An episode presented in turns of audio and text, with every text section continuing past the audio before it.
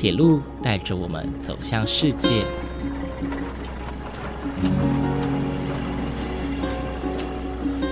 现在，欢迎和我一起来到鬼世界，由正声广播公司台中台制作，胡浩辰主持。欢迎收听，欢迎来到鬼世界。各位听众朋友，午安！谢谢大家在每个周六的中午十二点三十分准时收听，欢迎来到鬼世界，我是主持人胡浩辰。大家都有听过东北有三宝：人参、貂皮、乌拉草，以及各式各样在不同地区也有不同的宝哦。那今天浩辰要来介绍有关于铁路的宝，那就是海线五宝。住在中部地区的听众朋友们应该都知道，西部干线呢在经过竹南车站之后呢，会一分为二，分别就是山线和海线。其中海线地区呢，因为它的车班比较少，沿线经过的地区呢，也没有像山线地区那么繁荣，因此呢，保留很多的铁路原汁原味啊。而刚刚提到的海线五宝呢，其实是从日治时期就保留下来的五座木造车站，分别是位在台中的追分车站、日南车站，以及苗栗县的新浦车站、大山车站和潭文车站哦。在二十一世纪，铁道技术日新月异，以及呃相关的建设啊不断的翻新的情况之下，这里看得到最原始、最有温度的木造站房。今天我们要从台中车站出发，搭乘城追线的区间车往海线出发去了。首先，第一站我们来到了追分车站。今天是一百一十年二月二十一号，号称我现在正准备前往追分车站。很多人对于这个车站的印象就是追分成功哦，这个祝福车票。其实呢，追分成功也可以用来祝贺考试啊，祝人家金榜题名，也可以祝人家追婚成功啊，祝人家求婚顺利、爱情顺利哦。但是呢，这个名字追分跟成功并不是刻意取的，而是真正有个意义在的。追分这个名字呢，是源自于日文的 oiwake，oiwake。写成汉字呢，就是“追分”这两个字哦。但是呢，它真正的意思是分起点和分岔路的意思。以铁路的角度来说，没错，这里就是山海线的分起点。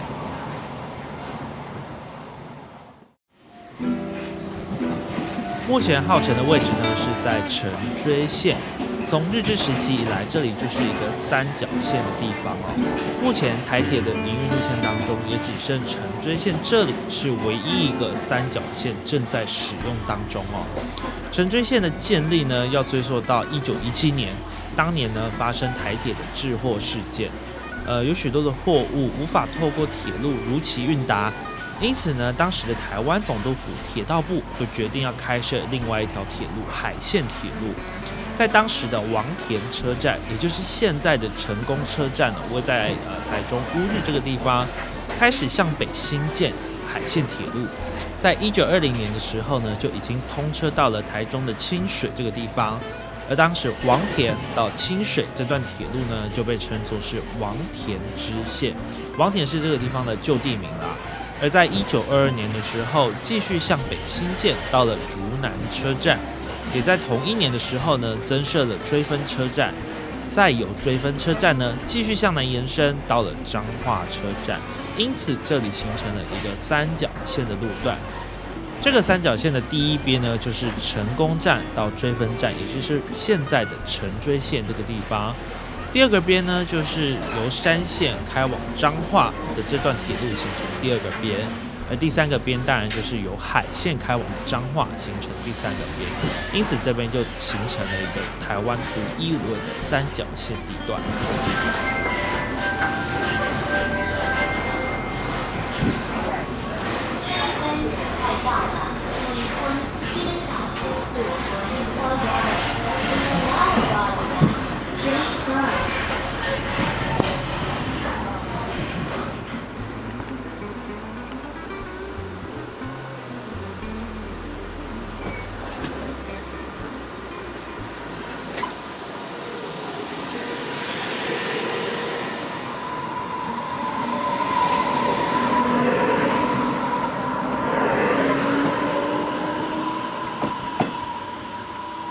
现在号称抵达的是五宝的第一站追分车站哦。有别于刚刚一路上经过的地方哦，从台中车站出发，在这里的乘客确实少了很多。而映入眼帘的追分车站呢，真的是一座古色古香的木造车站哦。除了站体本身之外啊，像它的窗框、它的门框以及它的梁柱等等，都是用木头去建造的。甚至是车站内啊，它也使用了木造的桌椅哦，然后让民众去使用去休息。那它也有木质的门牌，提供旅客的指引。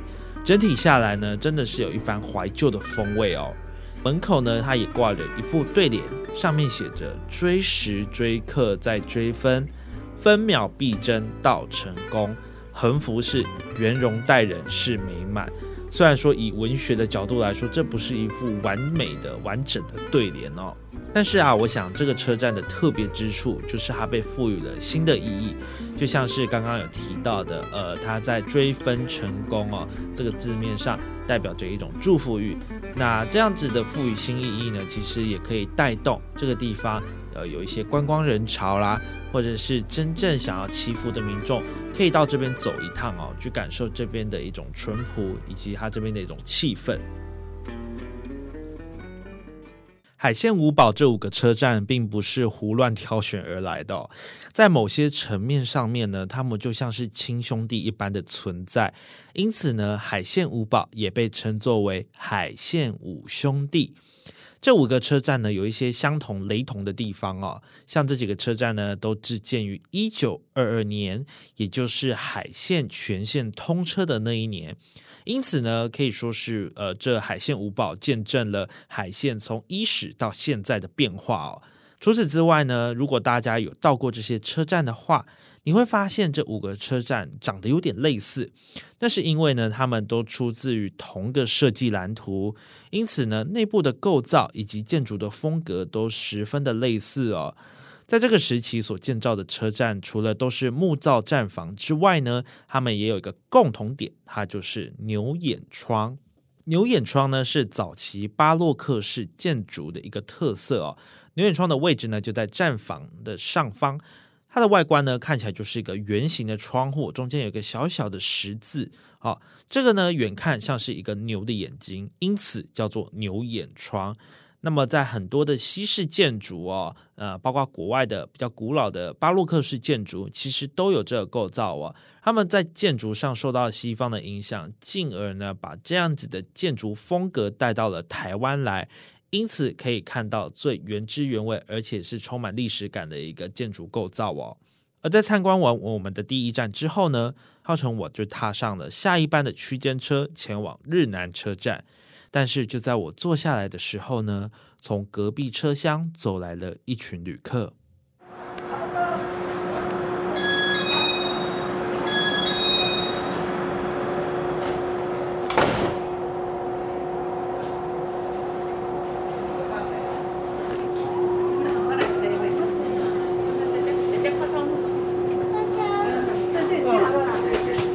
当兵啊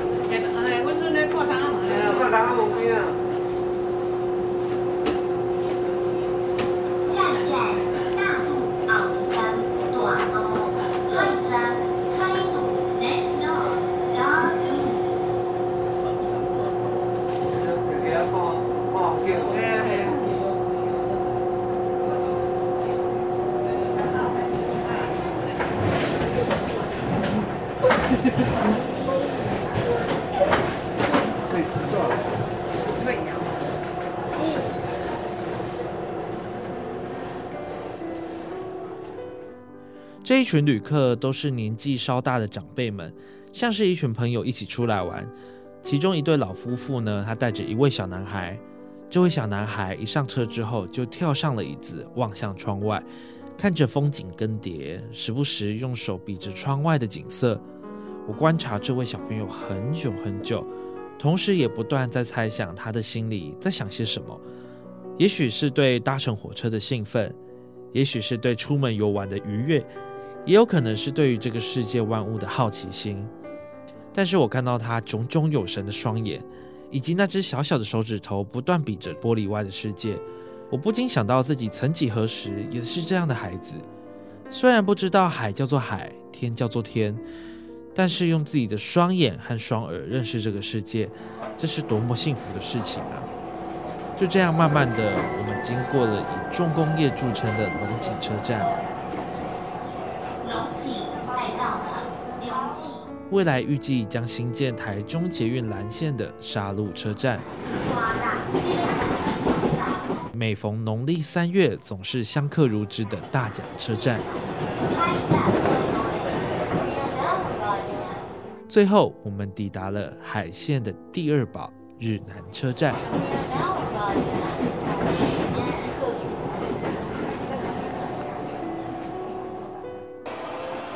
现在浩辰来到日南车站，也是今天的第二个目的地。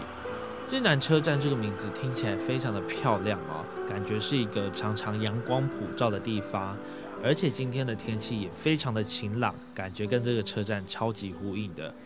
日南车站呢，位在台中市的大甲区，相对于大甲车站哦，日南车站真的安静许多，没有很多的旅客，没有很多的游客，也没有太多的交通喧嚣声。站在月台上呢，等到火车离开。随之入耳的就是虫鸣鸟叫声，以及远方农夫们在操作机具的声音哦。此时此刻，我真的觉得很放松，这样的感觉真的很难得一见，但是在这里却是日常。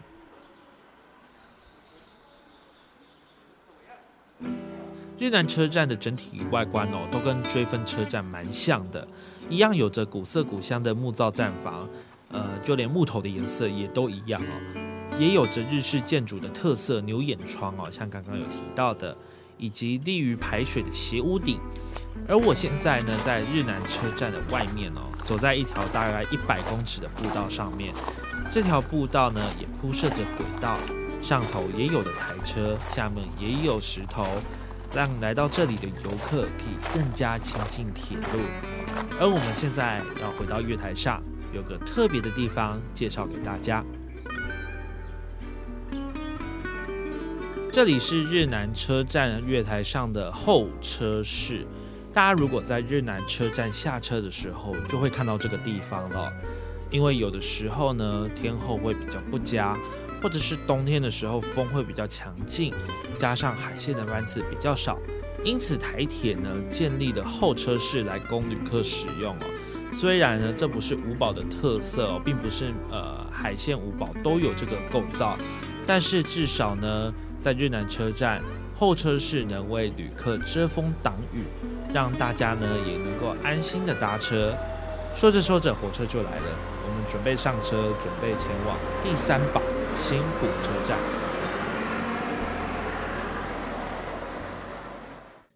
海线为什么会新建？我刚刚提到的1917年滞货事件有很大的关系哦。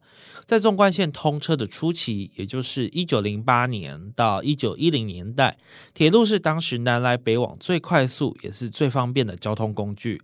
而且在过去的农业、工业也都依靠铁路运送货物，因此开发了许多像林业铁路、糖业铁路、盐业铁路等等。但是因为货物量真的太多，加上三叉河到后里这一段路线，也就是现在三义到后里旧山线的这个地方，它的坡度实在是太陡了。以前用的又是蒸汽火车，所以它的运输效能并没有办法非常的大。呃，货物量也不能载的太多，因为太重了。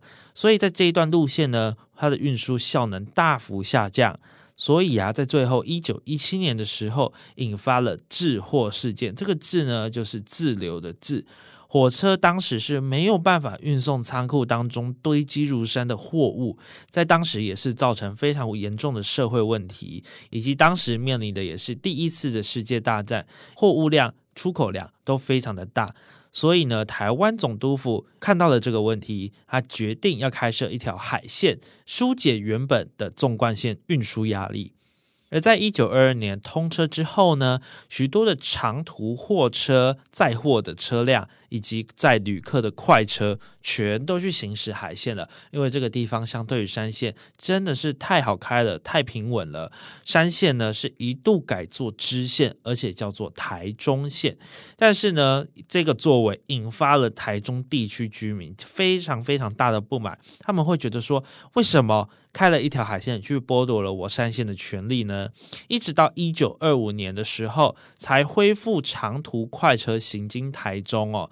因此，到现在也有许多人在争论说：，哎，到底山线跟海线谁才是主线呢？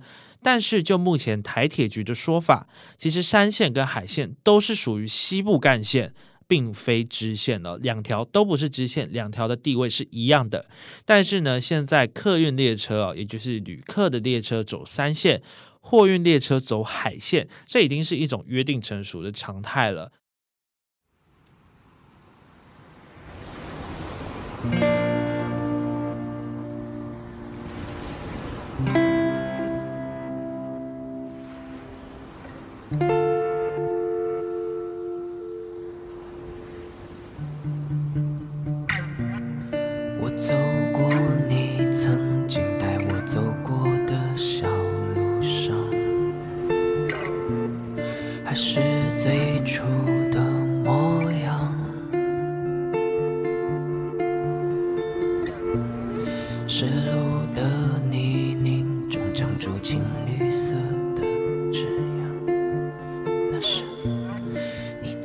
爱的那棵树啊，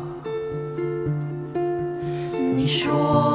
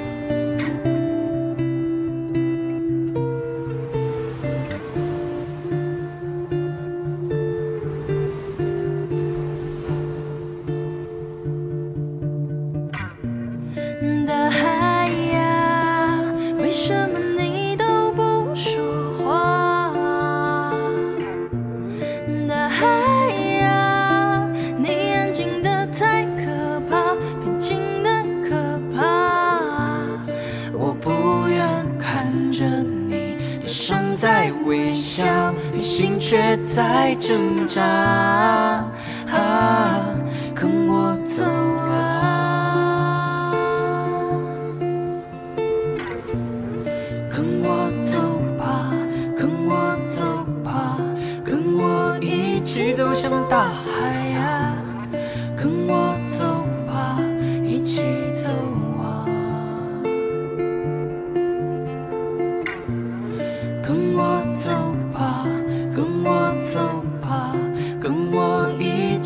声大。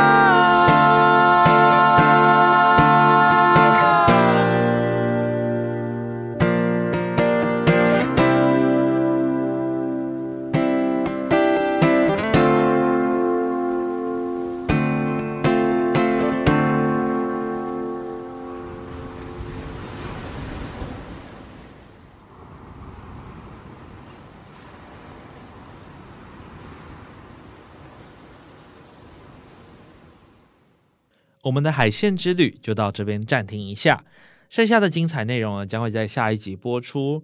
而在下一集的节目内容当中呢，我们即将进入苗栗县，认识接下来的海线三宝——新浦车站、大山车站以及潭文车站。在这些车站呢，浩辰也认识了一些人，和他们对话，包括当地的居民和台铁的职工，也感受到了专属于海线的人情味。精彩内容，请继续锁定下周同一时间的《欢迎来到鬼世界》，我是主持人胡浩辰，我们下周再见喽，拜拜。